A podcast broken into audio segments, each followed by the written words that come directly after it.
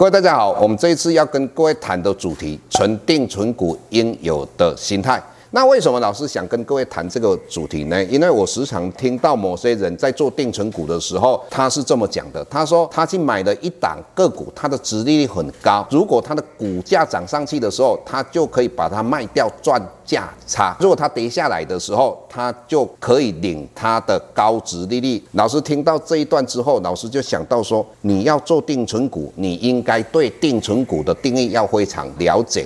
而且你要分得很清楚。我今天这一个投资的话，如果我要做定存股，就做定存股；如果我要做所谓的价差，我要做价差。没人讲猛拿减息口，这种就如同秦始皇在追求长生不老之药。各位，你先了解一下做定存股的定义。为什么要做定存股？我们的目的就是要透过时间复利的效果来创造我们的财富。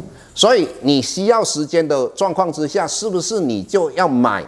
某些不会倒闭的产业，为什么老师一直跟各位讲说，金融股是在台湾是最佳做定存股的？因为金融股不会倒。为什么老师敢讲这句话呢？如果你只要学过一点点投资学，你都知道有一个名称叫做无风险利率。我们一般谈到无风险利率，你去买美国的公债，美国的公债给的利率是两趴，因为美国发行的公债不会倒。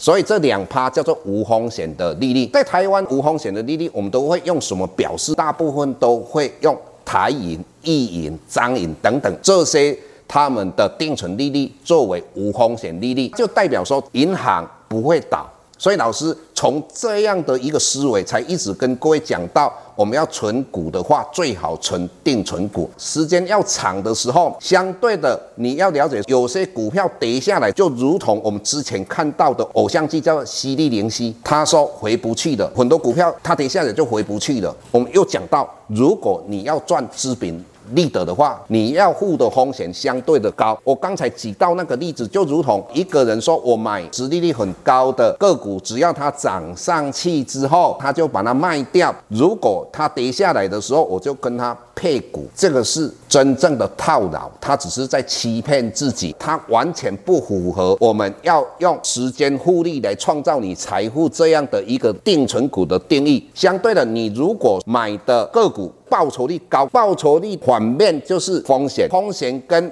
报酬率它们是一体两面的，没有说我的报酬率很高，我的风险就很低，世界上没有这种金融商品，这个各位必须要了解的。所以我这边强调，第一个，你要做定存股，你一定要用时间复利创造你的财富，要时间必须要长，长的话你买的产业不能倒。那为什么讲金融股？因为它不会倒。再来，以目前金融股的股价。不像大概民国七十九年，当时国泰金一股是一千九百七十五，我们的一银、华银、张银一股的话都是一千多块，后来跌到的大概一股一百多块，现在一股都是十块、二十块。纵使金融爆发生之后，金融股会不会跌？会跌。同样的，你去做其他相关的产业，同样会跌。为什么？它是一个系统风险。重点来了，其他产业可能回不去的，但是金融股回得去。这边老师要强调还有一点，因为老师最近也听到某一。些人讲说，金融股为什么不能做定存股的？因为它的 ROE 大于 ROA 的幅度很大。什么叫 ROA？就是总资产报酬率。什么叫 ROE？它是股东权利报酬率。这两个